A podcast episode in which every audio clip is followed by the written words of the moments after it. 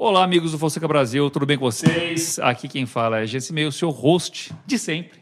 E aqui estou aqui mais uma vez de novo com os meus sócios Brian Bitar, Eduardo Brasil e Gustavo Fonseca, ou Gustavo Brasil e Eduardo Fonseca, também não tem problema nenhum. E estamos em Brasília agora.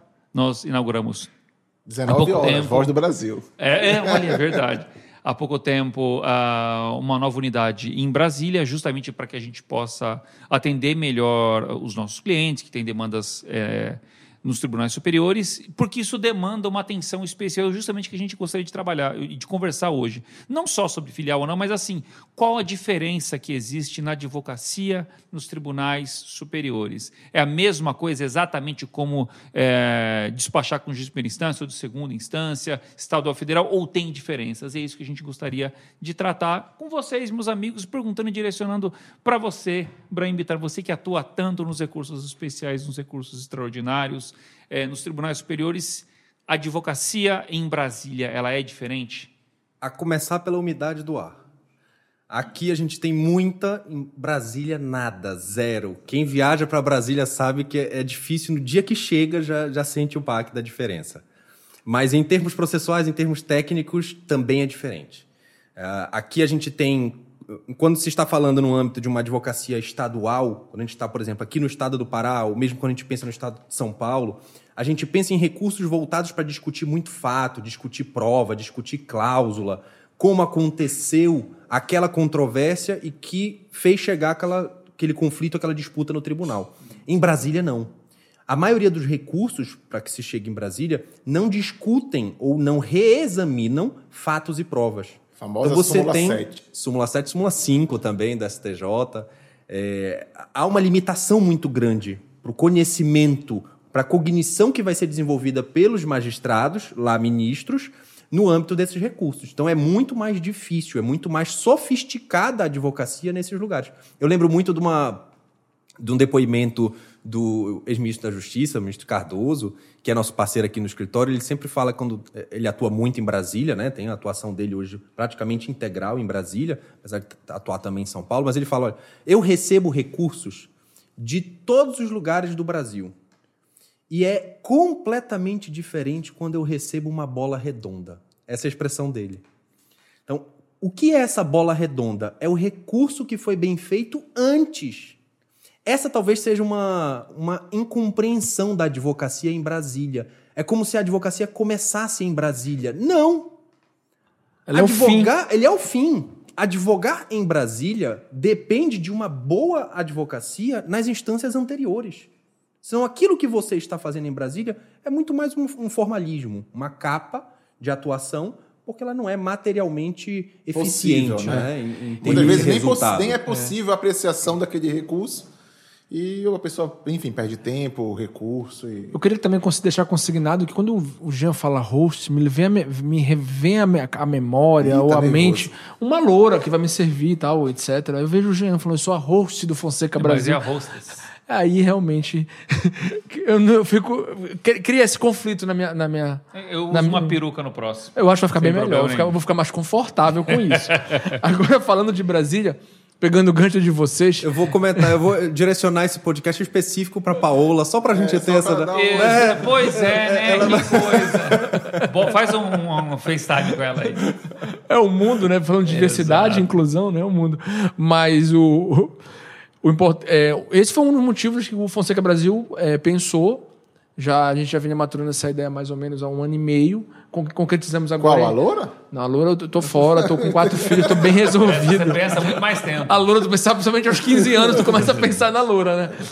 A gente tava pensando um ano e meio, tá com uma sede em Brasília. Nós efetivamos ela em julho deste ano. A, a, a nossa espécie, a nossa sênior advogada estratégica ela é a Silvia Guzmão, uma pessoa com grande experiência, que está em Brasília hoje, por isso não está gravando esse podcast aqui na Matriz, aqui em Belém uma pessoa que tem experiência em Tribunal Superior, que foi assessora de, de, de, ministra de que foi presidente do STF, ela foi assessora por cinco anos, então ela conhece muito a articulação de Brasília, conhece a parte técnica, mas como o Brian falou, o fundamental é tu.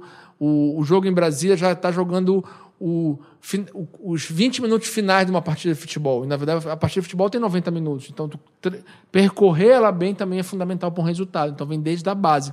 Junto com o Brahim, junto com outros advogados, a Silva está ajudando a base nossa dos advogados a melhorarem as peças e pensarem nela, nas peças para os tribunais superiores. Porque hoje, hoje com o trabalho de todos, pela, com muita dificuldade, com muita também alegria, com muita sorte e sucesso, nós estamos com grandes cases em Brasília. Estamos discutindo muita coisa importante então a gente teve uma decisão, tomada estratégica de decisão para estar tá lá, fincar os pés lá. A gente, a gente, trabalha com a Silvia hoje, o Guzmão, é, e temos outras atividades. O Gustavo também está sempre lá. Ele, ele vai muito a Brasília e também pode narrar um pouco a experiência dele que tem vivido nos últimos meses, além das comidas de avião, que eu acho que mais ou menos são repetitivas. É, por né? falar no avião ontem, na, na volta para Belém, eu peguei o primeiro, um dos primeiros voos, né? Tinha passado 45 minutos que tinham liberado a máscara. E aí ah, eu, eu, lembro muito bem da, da, ontem, da a aeromoça ali é, avisando na entrada, olha, a partir das oito e meia da noite já foi publicado no Diário Oficial que já pode liberar as máscaras, o pessoal liberando Legal. É, a, as máscaras no avião. Mas Brasília é onde está o poder, né? Onde as coisas acontecem são resolvidas. Muitas vezes, muitas decisões que acontecem ali acabam desaguando em, no, no país todo. E fundamental, o escritório está lá, está representado. Bem representado, né? Acontece muito, pelo menos no nosso passado um pouco mais distante, nós tínhamos muita dificuldade em Brasília, quando não tínhamos ainda as pessoas, os parceiros lá, de você muitas vezes ser levado a sério. E é até um tema que nós já, já é, entramos um tempo atrás, de, a própria questão de preconceito com o Norte. Né? Nós, querendo ou não, estamos aqui numa posição geográfica no país e que nós sofremos preconceitos assim, dos mais variados. Então, até para você ser levado a sério, para as pessoas terem interesse em lhe representar ali, já tinha uma barreira. Não estou generalizando, mas isso acontece. Então, assim, quando você tem pessoas próximas que conhecem o seu trabalho, que conhecem a efetividade do que você faz e conseguem dar, sua, dar voz ao seu caso ali, as coisas são tratadas diferente. E uma coisa né? importante, o Gustavo falou como centro de poder, é importante lembrar que em termos de justiça federal, a gente milita muito, Fonseca Brasil, é, o TRF1, no qual o Pará é ligado, o Tribunal Federal, é em Brasília. Então, Brasília nós temos o TRF1, que é de atuação forte, o STJ, o STF, o TSE e outros tribunais. Eu sempre TST. TST também. também, que inclusive o Buraim lembrou bem, o, a gente firmou uma parceria também estratégica com, com o ex-ministro ex Rider de Brito, que foi presidente Sim. do TST, ele é parceiro do Fonseca Brasil, assim como o Zé Eduardo Cardoso também é parceiro, mas a gente optou por ter a Silvia como nosso corpo, como estarmos lá presentes, efetivamente jogando a partida e usando eles como instrumentos nossos, como outros jogadores. E é importante lembrar, Braim, que a gente sempre brinca e diz, Brasília é onde tem o centro de decisão contenciosa no Brasil. É onde as decisões de, de contencioso se discutem. São Paulo é onde acontecem os negócios. E muito me orgulha estar nas duas.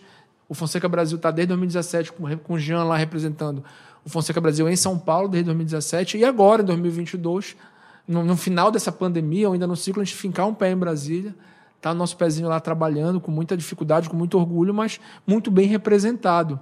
Eu acho que o, o tema do podcast é e agora cheguei em Brasília é o que, é o próximo passo, né? A gente está chegando. O game ficou sério em termos reputacional. O Gustavo fala uma verdade. A gente sofre preconceito por ser do norte. E sempre sofreu historicamente, mas hoje até brinco. Estando em cinco, cinco municípios cinco, e quatro estados, eu não vejo a gente mais como história eminentemente paraense. Eu acho que a gente é uma história de DNA paraense, de origem paraense, mas que já está nos dois centros de disputa ou de negócio do Brasil e já jogando as partidinhas já com louvor. Perdemos com louvor, perdemos com honra algumas, mas perdemos bem, jogamos bem, que a gente não Sim. ganha todo na advocacia. Isso me orgulha muito. Né? E aí eu acho que tem dois pontos é, que são muito interessantes da gente abordar nesse tema. O primeiro é que estar em Brasília nos possibilita aumentar a nossa capilaridade de atuação em processos não estratégicos.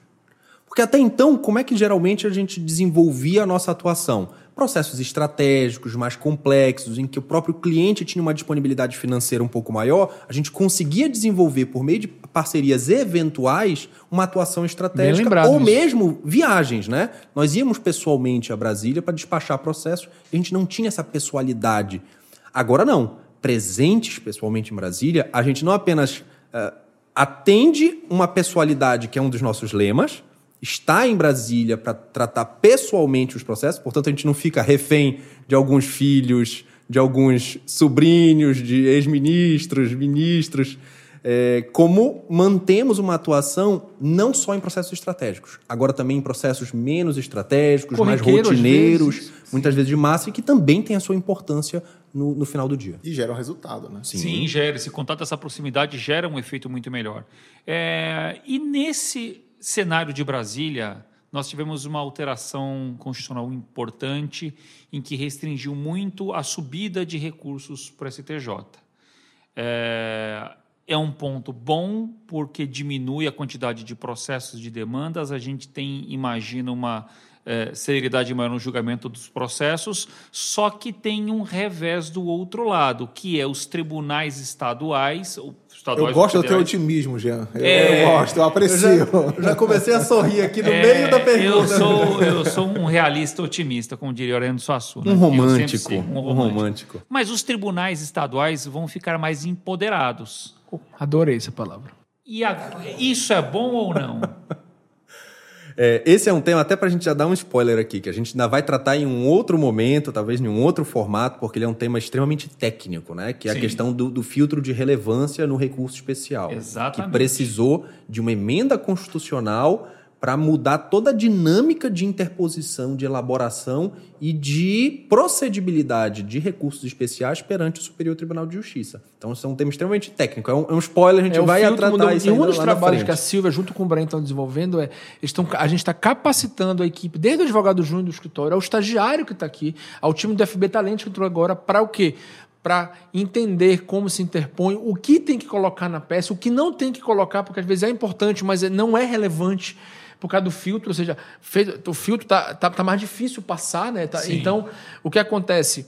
Esse trabalho é muito importante de E mais a- desenvolvimento. indo além, né, Edu? Não, não adianta só o que vai colocar ou não colocar na peça. Eu acho que vai da decisão de não poder recorrer porque é inviável o recurso e dá fazer com que o cliente tenha uma decisão estratégica adequada para aquele caso. Porque às vezes, ah, não, vamos recorrer. Nem cabe o recurso, nós vamos apenas é, é, Protelar, gerar protelar, gerar mais correção, mais juros naquela condenação. Quando é- pode até ser uma estratégia do cliente para postergar o pagamento, mas tudo isso tem que ser muito bem fundamentado numa decisão Foi de recorrer Isso é não, verdade. né? O Gustavo me falou ontem, não, ontem estava em Manaus, ontem ontem. Ele me falou o seguinte: aumenta a responsabilidade de um provisionamento, lembra, de um provisionamento correto dos processos. Exato. Então, você provisionar o risco de perda de provável, remoto possível, fica mais relevante. E a mudança desse prognóstico durante o processo passa a ser essencial para o cliente. Até para ele falar, como ele falou, quero protelar, beleza, mas a tua conta vai chegar. E um dia ela chega. A conta dos processos, ela chega que nem a morte, ela é inexorável. Esse tipo de palavras são exemplos de Jean Simela, é Principalmente depois inexorável. do Sniper que o CNJ lançou agora, que vai conseguir dar mais efetividade para as execuções, né? Execuções. Exatamente. E já Explica um um pouco problema- o sniper para o pessoal aí. An- Antes disso, já tinha o problema dos honorários recursais, né? Que o, o CPC de 2015 trouxe essa novidade, né? Que é a majoração dos honorários quando eu acesso instâncias superiores. Então, isso já aumenta a Apesar conta tá no meio tímido ainda essa aplicação, Sim. né? Tá É, bem muito incipiente, tímido, né? Sim, sim, sim. Mas o filtro de relevância traz mais esse, esse óbice, né? Essa responsabilidade de, de superar. E- E uma coisa bem relevante é não há dentro do nosso projeto estratégico como a gente pensar em ter um reputacional como empresa a nível nacional e que seja referência aqui em alguns segmentos, não em todos os segmentos, que a gente não pode abraçar o mundo, sem estar com o pé em Brasília. Isso eu acho que é, é, é- é, como tu falou, não tem como a gente só delegar, só subcontratar. O nosso lema é pessoalidade, agilidade e resultado. Tu esperar de um parceiro tem a pessoalidade, às vezes até tem, mas a mesma agilidade que nós temos é difícil, porque o processo Mesmo de ouro, o mesmo engajamento, engajamento, esperar o mesmo resultado, porque às vezes o parceiro é muito bom, mas ele não entende o resultado estratégico da Do importância para aquilo E cliente. economia, né, gente? Ah, não é só uma particularidade local. Todos os colegas do Brasil todo têm reclamado do valor do, do- das passagens para Brasília. Desde a pandemia, com vários voos que foram remanejados Sim, e cancelados. É, sim. é um verdadeiro absurdo você hoje pagar para um seu advogado ir até Brasília. Então, assim, é mais um diferencial que a gente pode E- gerar e- essa e- economia. E os aí. honorários dos parceiros Sim, locais de exatamente. Brasília Exatamente. também. Não, que que eu, são eu não vou ser também levando dizer que o nosso são não, que nós são baixos, mas os maiores deles, do que as passagens São. aéreas. os deles são Um muito pouquinho altos. Al- Algumas centenas de vezes. E tem uma né? coisa muito bacana, eu acho, de consignar, e ela está na ausência dela, mas eu vou falar. A reputação reputação que a Silvia tem, apesar dela ser jovem, a Silvia deve ter 34, 35 anos, mas 5 anos. Olha, que deselegância, Deselegância, pelo amor de Deus. É, nossa Mundos cortar essa modernos. parte. coisa Edita, feia. mundos modernos, Brainho. Todo mundo, nós somos iguais. Eu acho que dizer o não- a idade da mulher hoje Não pode. deve ser Não, falado. não deve. pode. É É uma o mundo que a gente deselegância. É uma vive. deselegância, Deve ser dita o não- a idade da mulher. Eu creio nisso. Cada um dá o que tem. É, dá o que tem. E o que eu entendo é que a Silvia, pela reputação que ela tem por ser assessora, não só por ter sido assessora de ministra, mas por ter advogado já com a gente aqui, vivido a advocacia, por ter também sido assessora de desembargadora em nível estadual, ela tem um reputacional tão grande que advogados em Brasília, quando tem é, é, problemas ou, ou tem necessidade de um apoio aqui no norte, já procura a gente. Então virou uma mão de dupla. Não só a gente vai lá, desenvolve um trabalho, mas também nós por estar lá para facilitar num café, num evento, num bate-papo. Olha, tem aquele assunto, tem aquela causa, contrata a gente aqui. Então, Brasília tem sido uma grata surpresa para a gente. Eu espero que a gente aprofunde nossos relacionamentos e continue forte como nossos laços lá, né? Eu acho Tinha, importante. tinha que colocar. Tinha que colocar nossa frase. Eu né? pensei que ia encaixar um faca de dois gumes, eu estava tinha que guardando pra encaixar, né? isso. Tinha que encaixar. Doutor Jensen, e-mail com você. É isso, meus amigos. Muito obrigado. A presença de todos aqui é um tema bastante interessante. Eu acho que é uma discussão é, que ainda vai. é, deve crescer a questão da filtro de relevância. Deve, a gente deve voltar a tratar disso em outro momento. Mas agradeço demais a conversa neste momento. Agradeço você que está Podemos aí. falar também do sniper e das inovações do processo de Exato, execução. outro né? tempo, outro tema interessante. Mas nos encontramos em um outro momento. Fiquem em paz.